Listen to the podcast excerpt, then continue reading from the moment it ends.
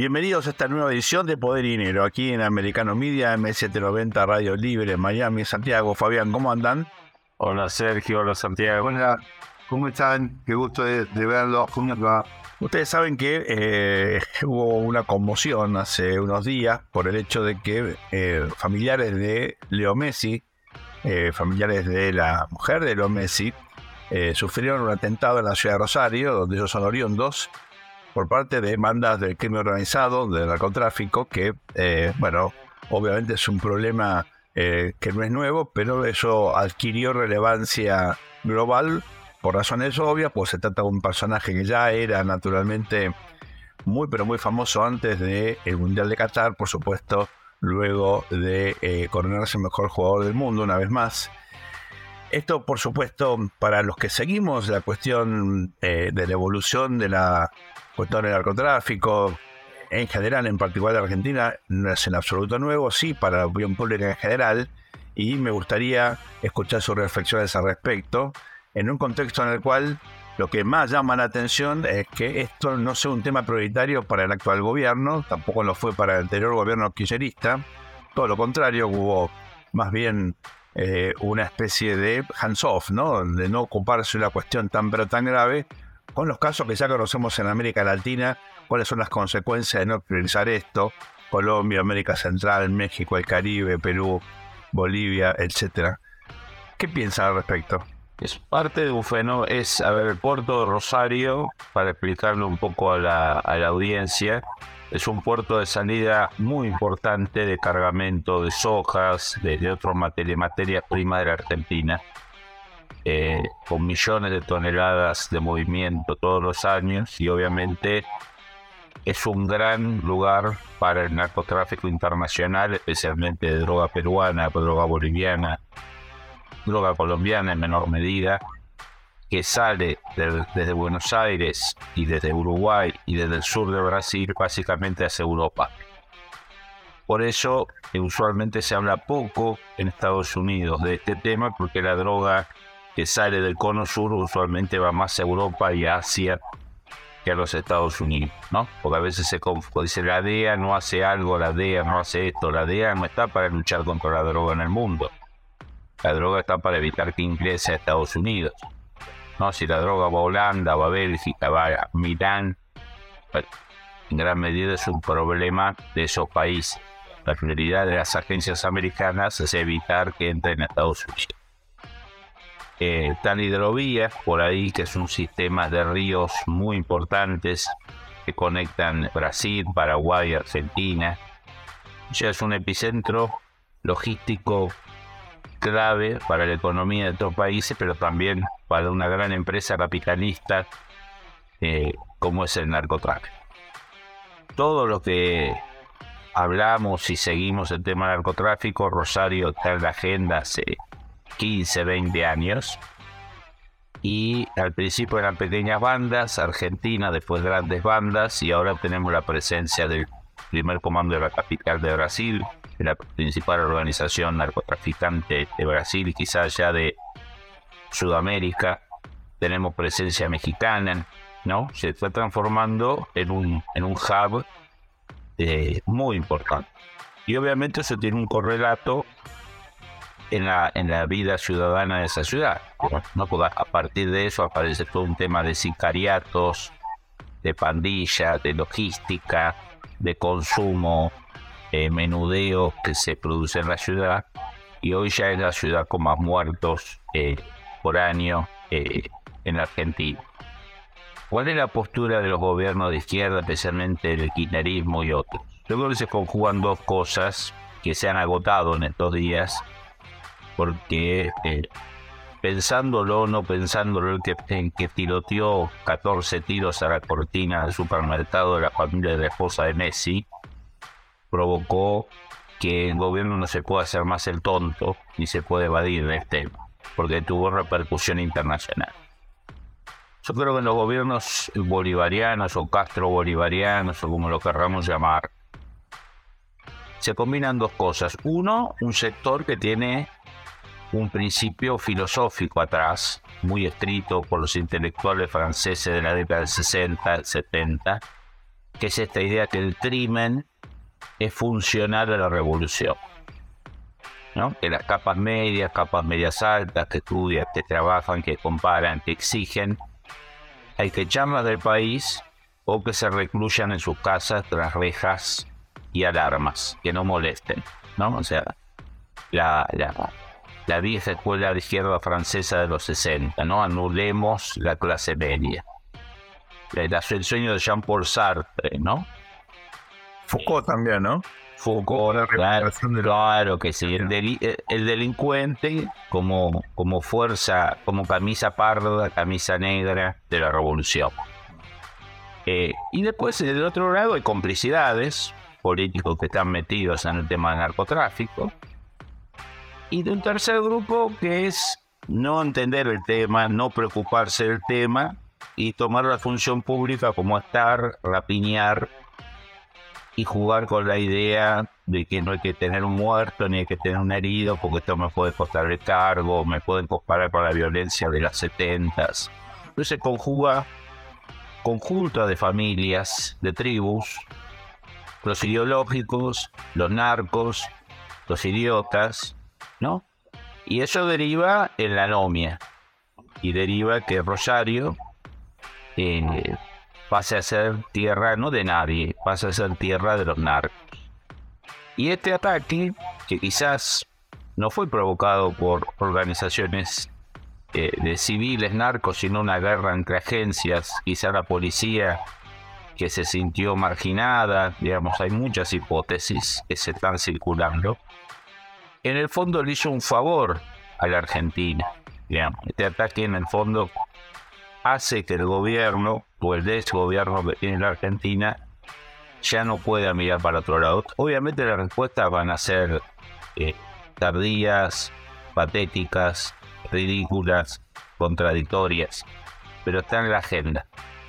Y un eventual próximo gobierno que asuma el narcotráfico no desde la complicidad ni desde el instrumento social de control, ni con, ni con, ni con una visión de, negación, ninguna de las tres tribus anteriores, cuando le digan, che, vos haces tal cosa, va a tener la ventaja de decir, mirá, vos dijiste de meter las Fuerzas Armadas, vos dijiste de hacer esto, vos dijiste...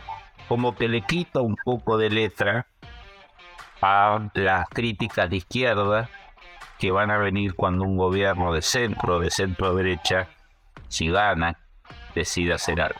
Santiago.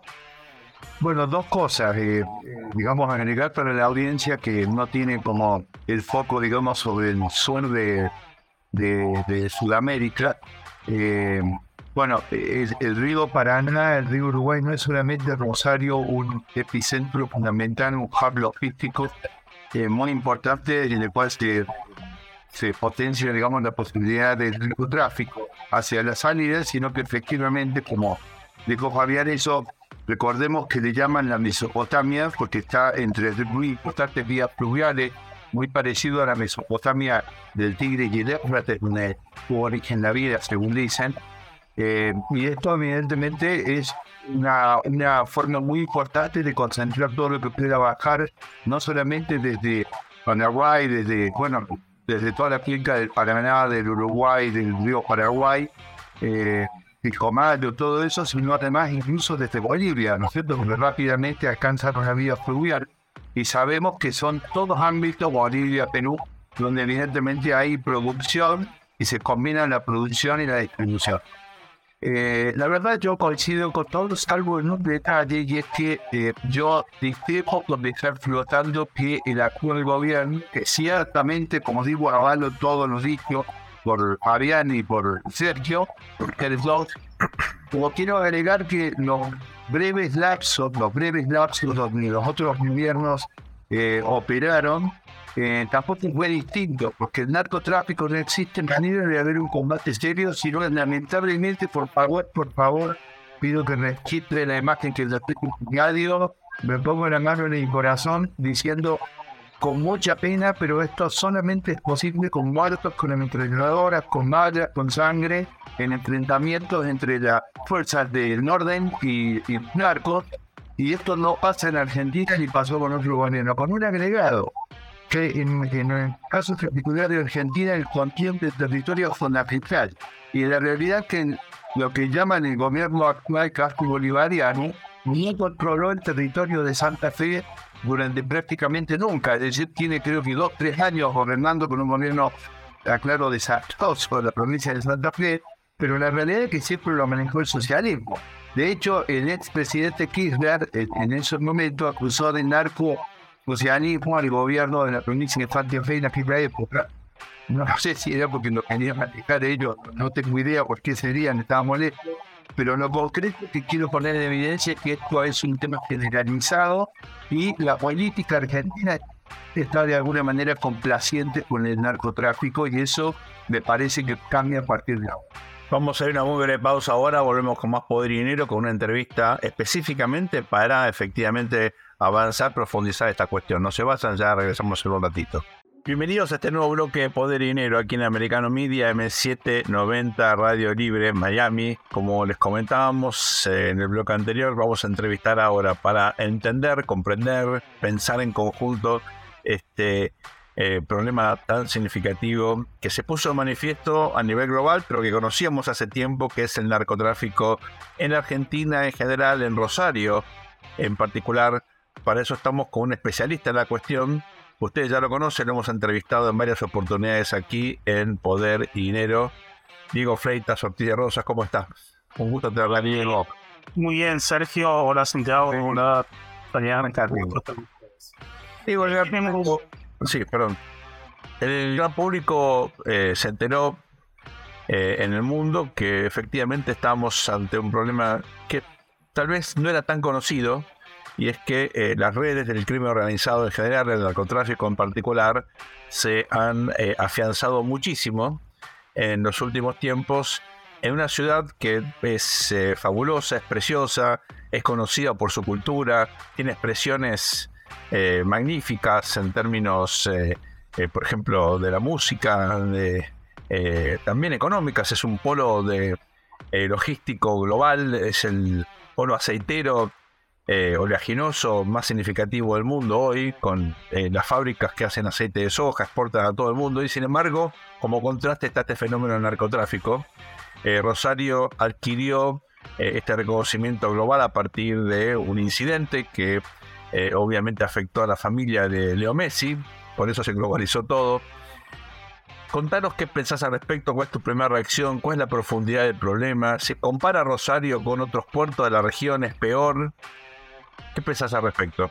Bueno, por un lado tenemos eh, dos dinámicas distintas que hay que distinguir. Está el tema del gran tráfico de drogas, que pasa por la Argentina, entre esos Rosario, por la condición de puertos, y después está el tema del microtráfico de drogas por grupos locales que además empiezan a expandir a otras eh, eh, organizaciones, a otras actividades delictivas, como la extorsión, que es lo que vemos en el caso de Messi, se vinculan con otros grupos como son los barra bravas, o tienen conexiones con la política o la justicia y, todo tipo de organizaciones criminales. Lo bueno, no son los hooligans para el público no metido en el, en el fútbol argentino, ¿no? Eh, eh, y ahí el, problema, entonces, en, la gran dinámica de crimen de narcotráfico genera eh, un gran movimiento de drogas que va al mercado de Europa principalmente. Obviamente la condición de puerto de Rosario es un factor de riesgo y quizás genera un pequeño efecto de rame a nivel local. Que, pero eh, en gran problema, toda la violencia que estamos viendo ahora está vinculada a organizaciones criminales locales, que a veces que, que son no necesariamente muy grandes, pero que generan mucha violencia y un poquito puede llegar a morder en el tráfico de información.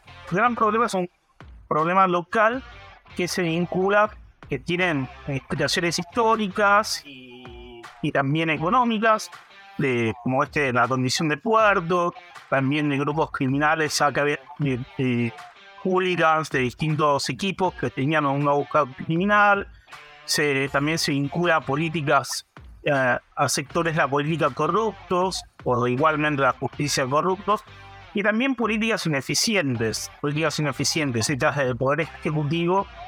Y, y, todo combinado como una peor conspiración posible, es una mezcla, algunos son corruptos y otros son excesivamente garantistas, o sea, tiene una mano blanda hacia el delito, entonces entonces es cómplice. Y el que tiene mano blanda con el delito es una muy mala combinación cuando ya tenés ahí un germen de eso más. Problemas con la policía de Rosario hizo que se terminara de desbandarse hace varios años la situación de seguridad en, esa ciudad con tasas muy altas. La Argentina de 22 casi mil habitantes en el año pasado y hace que bueno eh, que, sea muy complejo más estas organizaciones se, empiezan a agrandar empiezan a decir, bueno, mira, podemos hacer esto, ¿por qué no extorsionamos a la familia Messi?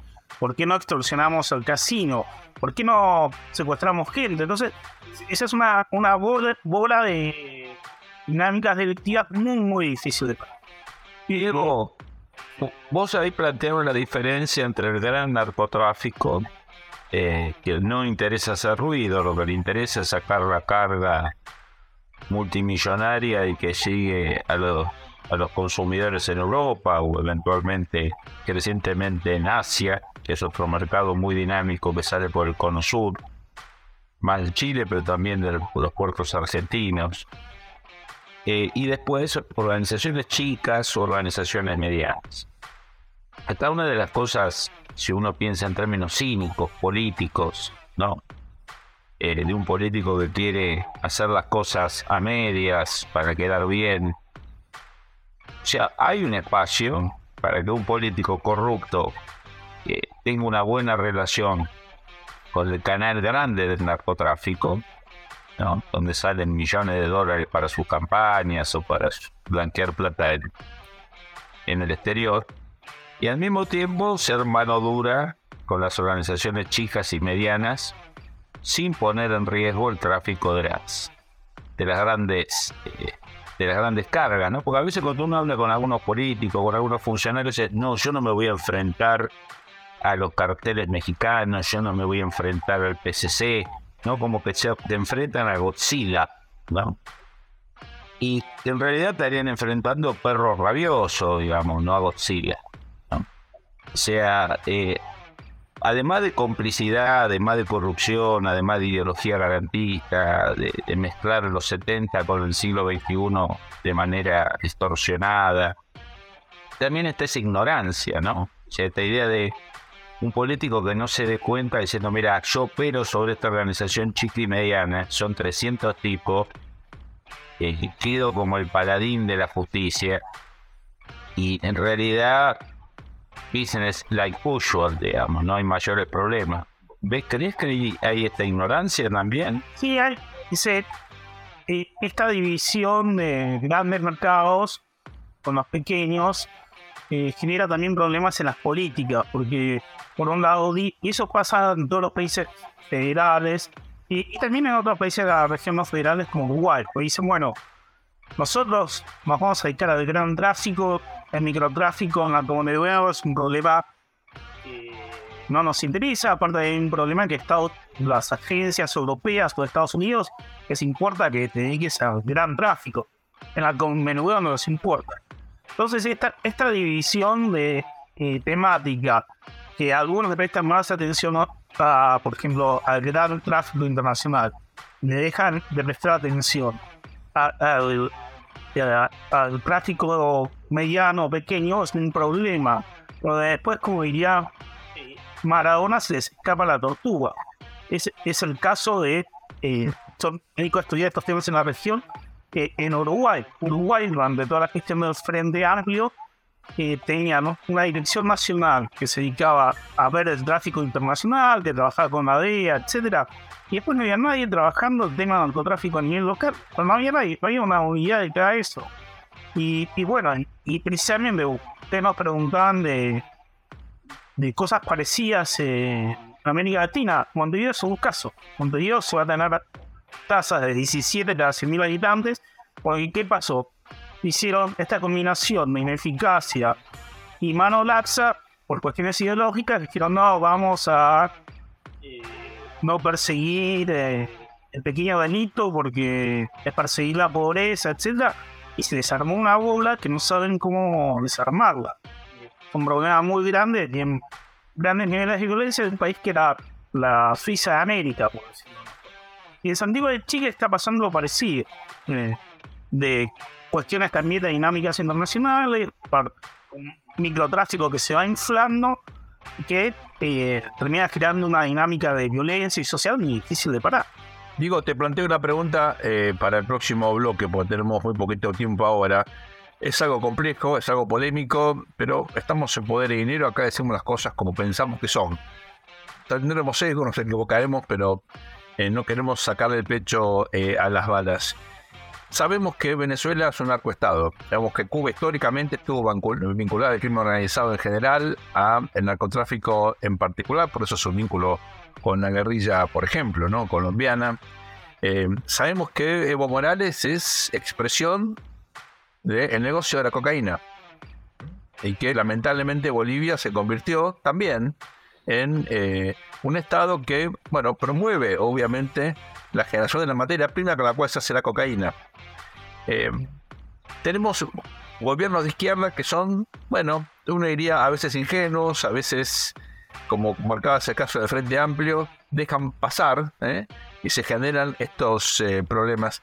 ¿Es algo de ingenuidad o hay un proyecto político aquí que tiene la droga uno de sus principales motores económicos, tanto para financiarse a ellos mismos como también para generar redes de gente que tiene un empleo que de otro modo no tendría un empleo porque no tiene calificación es una pregunta tal vez demasiado cejada ideológicamente, pero me gustaría conocer tu respuesta luego de, muy, eh, de esta breve pausa. Vamos ahora eh, a eh, unos minutos de publicidad y volvemos luego con más poder y dinero. No se vayan. Bienvenidos a este tercer bloque, Poder y Dinero, aquí en Americano Media, M790 Radio Libre en Miami. Quedó una pregunta flotando pendiente respecto de esta connivencia rara entre gobiernos de izquierda, algunos de los cuales están abiertamente eh, vinculados a la industria del crimen organizado, como el caso de Cuba, Bolivia o Venezuela, otros no abiertamente, pero hay como una postura raramente de connivencia.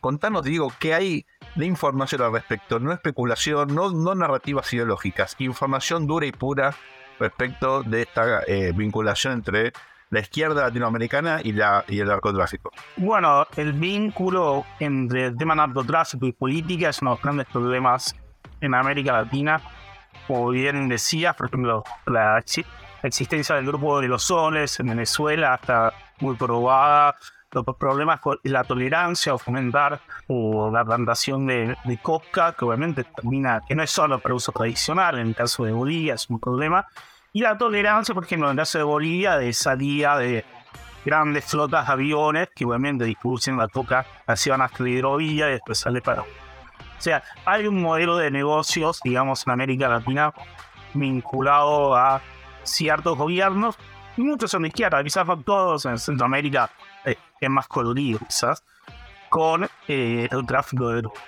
Hay otras cuestiones notables también, por ejemplo, en el caso de Colombia, que Colombia tuvo una política muy restrictiva respecto a, lo que era plantación de drogas, se logró reducir eh, la cantidad de hectáreas a 50.000 hectáreas y ahora estamos en los más de 200.000 hectáreas. Y eso fue por una política bien pensante, de tolerancia, y como culmine eso, esos grupos además participaron en, eh, en los ataques contra el gobierno de Duque, que terminó de hacerlo. Y quizás también podemos pensar si no, no estuvieron en, en los desmanes, más allá que hay problemas sociales legítimos, en el caso de Chile, bueno, ahí se suman sectores así eh, vinculados a sectores criminales, más otros que, bueno, que se van y, Pero vemos ahí una cosa muy turbia, en el caso de Colombia además, esta política de tolerancia que en parte algunos sectores internacionales la veían con buenos ojos, porque ya lo dijeron, decían, ¿cómo vamos a, a, forzar la eliminación de la COP? Así estamos en problema ahora y estamos en un proceso de negociación muy raro, muy complejo, con, no solo con organizaciones como el NN o remanentes de la FARC, sino también con las organizaciones criminales. Todo el mundo se está preguntando cómo van a negociar y dónde termina esto. Entonces, no hay un tema adicional en, el vínculo entre eh, entre crimen organizado, narcotráfico y ahí.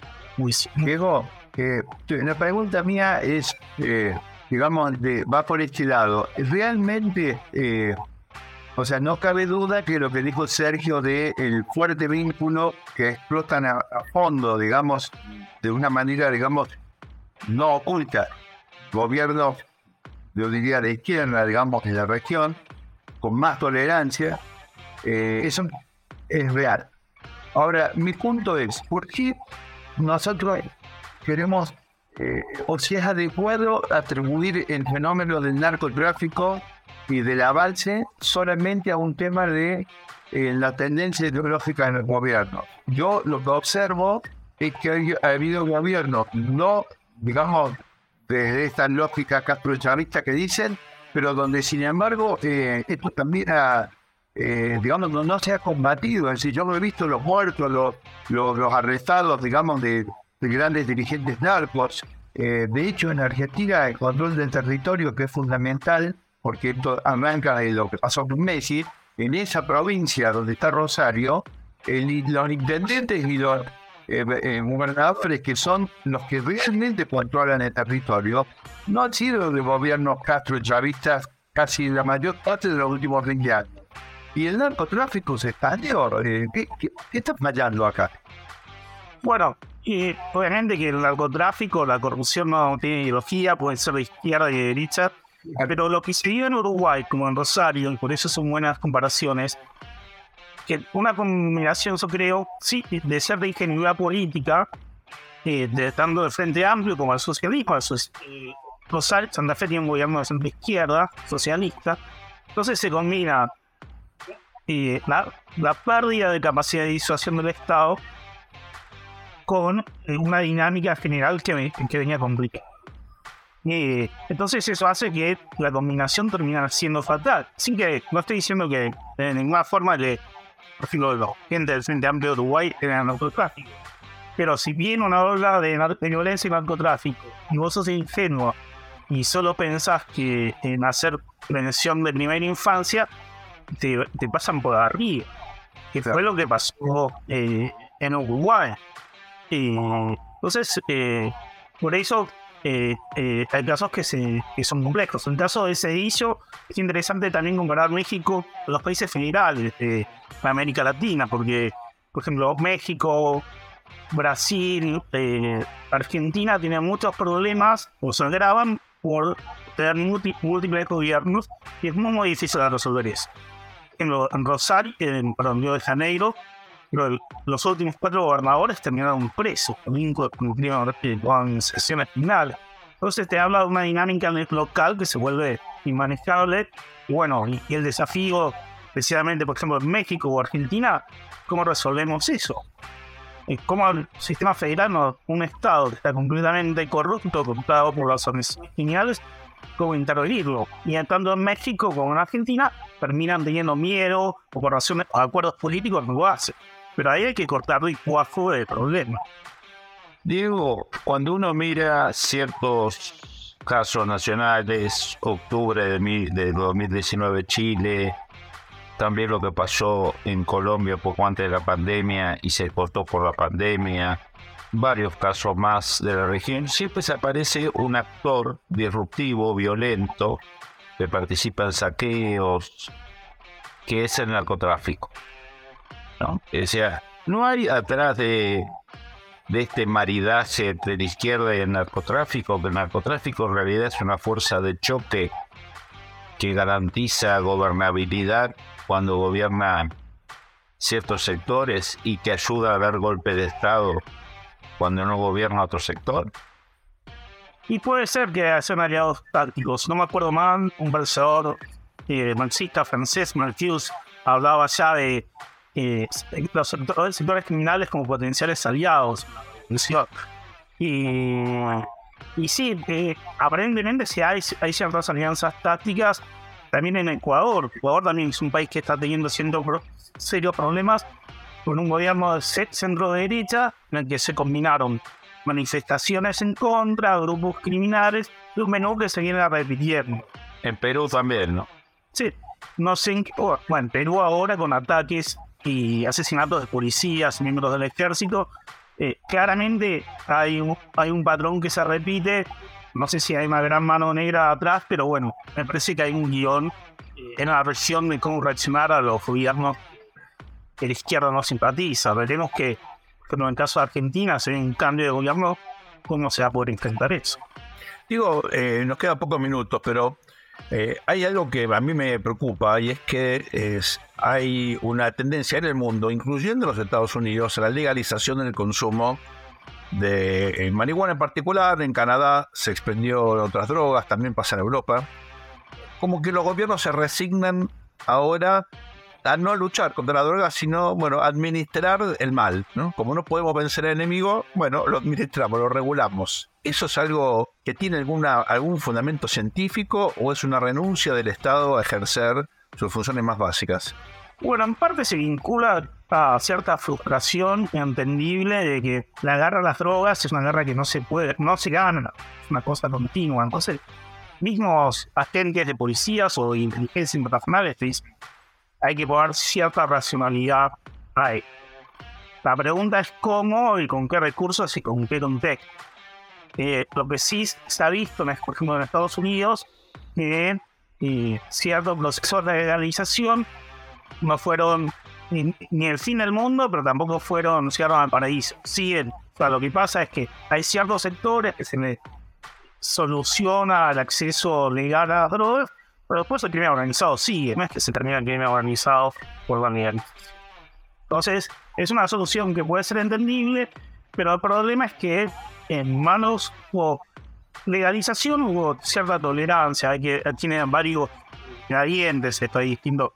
No es lo mismo la legalización que total que la legalización del consumo, o sea, no criminalización como en el caso de Portugal. Dentro de este ingrediente hay que ver, bueno, qué capacidades tiene el Estado para que no se que no se genera anomia, que no se generen nuevos mercados. Y en América Latina parece que no tenemos nuestras capacidades. Entonces, bueno, eh, es entendible la discusión, pero también uno dice, bueno, ¿cómo podemos hacerlo que, sin que sea peor? Sí, no, nos quedamos sin tiempo, pero sin olvidar que Estados Unidos no fue nunca castrochavista. Eh, en la época en que los demócratas no eran woke, tampoco pudieron detener el narcotráfico. Entonces hay un tema ahí complicado. Diego, muchas gracias por acompañarnos. Es un tema que obviamente es demasiado importante como para abandonarlo. Vamos a seguir hablando de esto, aunque son temas polémicos y muchas veces, eh, indudablemente, no, es, no hay respuestas sencillas ni, ni eh, omnicomprensivas. Muchas gracias por estar con nosotros, Diego. No, gracias. Gracias, Diego. Abrazo. Gracias, Diego. Volvemos en unos instantes con más poder y dinero luego de esta muy breve pausa. No se vayan. Bienvenidos a este cuarto y último bloque de Poder y Dinero aquí en Americano Media M790 Radio Libre Miami. Tuvimos una entrevista que realmente, bueno, nos eh, alerta respecto de eh, la problemática, la profundidad del problema que estamos aquí enfrentando. Todos sabemos que el narcotráfico es una cuestión eh, gravísima en México, en América Central, en el Caribe, por supuesto. Venezuela es un narcoestado, Colombia sigue infructuosamente peleando con este fenómeno. En Perú se avanzó mucho con Fujimori, hubo lamentablemente eh, una reversión en algunos aspectos. Eh, ni hablar Bolivia, que es productor, en Brasil hay también producción de, marihuana. Eh, hay mucha evidencia que Paraguay está involucrado lamentablemente en redes de crimen organizado sobre todo, pero no únicamente en la triple frontera, en la cuestión logística que hablamos recién. Yo querría hacer hincapié en una cuestión que me parece eh, muy importante. Este gobierno kirchnerista, en su anterior gestión, tuvo un ministro de Seguridad que está ahora nuevamente de cargo, Aníbal Fernández, que dejó una frase en su momento, hace de esto 13 años, eh, que me parece crucial. Él dijo, Argentina no es un país de consumo ni de producción, es un país de paso. Es decir, como que la droga pasaba de largo en Argentina bueno, entonces no había que preocuparse demasiado, ¿no? No, pero es gravísimo igual que pase por Argentina. ¿Pero por qué? Eh, ¿Y por qué está eh, eh, ahora este mismo funcionario dice, perdimos la guerra? Resignado, como que no hay, no hay nada para hacer, ¿no? En ambos... Una, una, guerra que no tuvo batallas, digamos. una guerra que, exactamente, que, que, tuvo muertos, pero no porque estaban metidos en solucionar la cuestión, tuvo muertos por fenómenos vinculados a las pujas entre bandas, es interesante porque en ambos casos hay una postura pasiva. Pero hay una cuestión fundamental y es la siguiente, la logística del traslado de los estupefacientes se paga en gran medida con estupefacientes, es decir, al tipo que lleva la droga en barco, en, camión, en avión, le pagan con droga. ¿Qué hace? en especie, de ¿Qué hace con esa droga? Y la tiene que vender.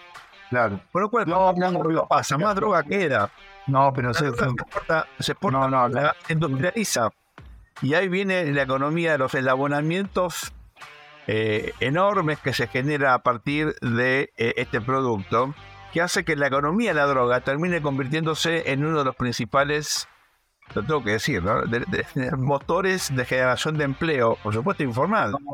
Ahora sí que para es porque vas a terminar no sé dónde y es muy grave lo que estás diciendo. Mira, hace unos años me, da la impresión que fue Fabián el que me consiguió esa entrevista, pero no estoy seguro. Igual no le puedo echar la culpa de tantas cosas a Fabián hoy porque está presente. pero digo, eh, con el general Naranjo. El general Naranjo, me parece Fabián que vos me generaste esa entrevista, me dijo... Eh, en algún momento me, sacó una, una hoja tamaño A4, no letra como, se usa en los Estados Unidos, pero es muy parecido, donde debe haber habido cuánto en una lista, 22 líneas habría, que eran nombres de narcos, nombres de narcos de segunda línea. Y me dice, mire, de estos, entonces empezó a marcar prácticamente dos tercios estaban en Argentina. La, segunda generación, es decir, los hijos de Pablo Pomar, los, las segundas líneas de los cárteles. Pero ¿por qué pasa esto? Y porque tienen una economía informal. Eh, que la economía informal se divide en dos. Está lo que es la economía informal propiamente dicha y luego la ilegal, digamos, que se conecta porque es imposible, una vez que son flujos informales, diferenciar cuáles provienen de la droga y cuáles de una simple de artesanía.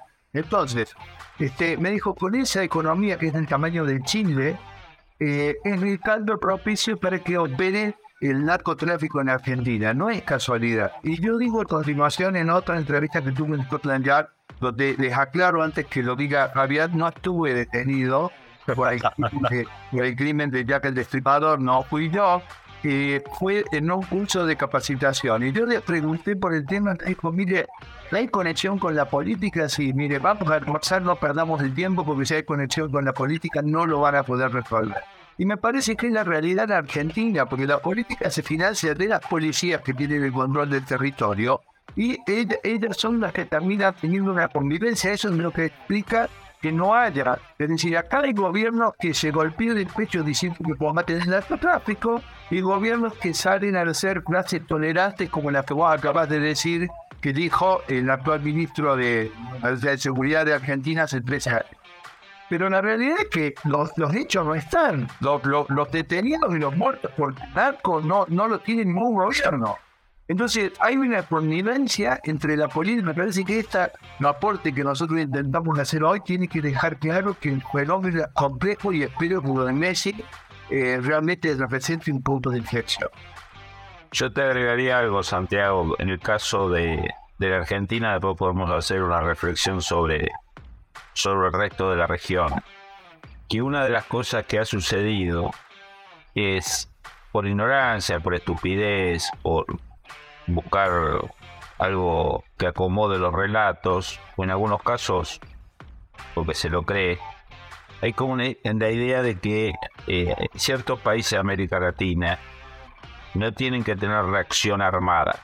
Los estados eh, tienen que ser eh, sordos, ciegos y mudos porque cuando tenían ojos, manos, brazos fuertes, eh, atropellaron y cometieron violación. En Argentina en un juego muy perverso entre esta idea de eh, cuidado con usar otra vez el poder del Estado, porque miren lo que pasó en los 70. Obviamente hay sectores ideologizados que, que creen esto, y después hay sectores ligados al delito y al narcotráfico que apoyan ese relato. idea de no se muevan, no disparen, no se organicen, ¿no? Eh, y después volvemos al tema de, una tendencia que es mucho más allá de la Argentina, que es esta idea de relativizar el delito, ¿no? por ejemplo, el caso de Chile 2019. Una de las primeras cosas que hizo Boric cuando llegó al poder fue amnistiar a todos los que mataron, hirieron, destruyeron Ciudad de Santiago de Chile eh, durante el 2019. Indultó delitos de sangre, indultó gente que le sacó ojos a la policía, que dejó inválidos a civiles. ¿no? Si el tipo llegó, un gobierno desastroso, con problemas, con internas, se hizo el tiempo para amnistiarlo. Eh, llega Lula, se caen todos los procesos judiciales por corrupción, por lavallato, ¿no? Digo, eh, sectores demócratas en Estados Unidos, ¿no? Cuando hubo la ola de violencia en los meses previos a Trump, que, que grupo de jóvenes se acercaban a los bares y le obligaban a señoras de 80 años que estaban tomando el té a hacer el saludo marxista con el puño en alto, o le escupían el café. Digo, eh, esa gente no está detenida. Uno eh, se estudió, se crió en Estados Unidos. ¿Se imaginan ustedes Estados Unidos en los 80, en los 70, en los 60? los 90 que alguien escupiera la sopa de un anciano que está comiendo en un restaurante y después saliera cantando el Internacional Socialista por la Quinta Avenida. No era así, ¿no?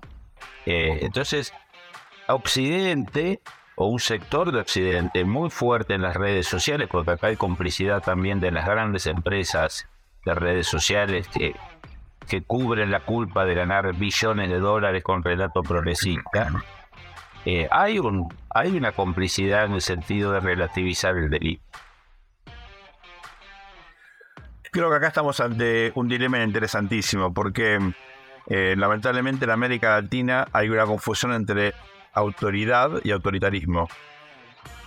Entre lo autoritativo, que es un atributo fundamental del Estado, y los excesos, que son obviamente eh, cuestiones que implican violación de los derechos, un uso eh, desmedido de la fuerza, eso por supuesto es, hay que rechazarlo. Eh, esto tiene que ver con una historia muy, muy traumática de eh, violencia y tiene que ver también con cierta inmadurez política, de entender que el Estado tiene funciones que tiene que cumplirlas. Se nos acabó el programa, ha sido tema complejo que seguramente vamos a tener que volver a, analizar más adelante, pero nos parecía importantísimo debatirlo con ustedes. ojalá que sea un aporte valioso, Sergio Javier. Dios quiera que así sea. Les mando un abrazo grande. Va a ser hasta muy prontito. Esto ha sido Poder y Dinero aquí en Americano Media, AM790, Radio Libre Miami. Hasta muy pronto.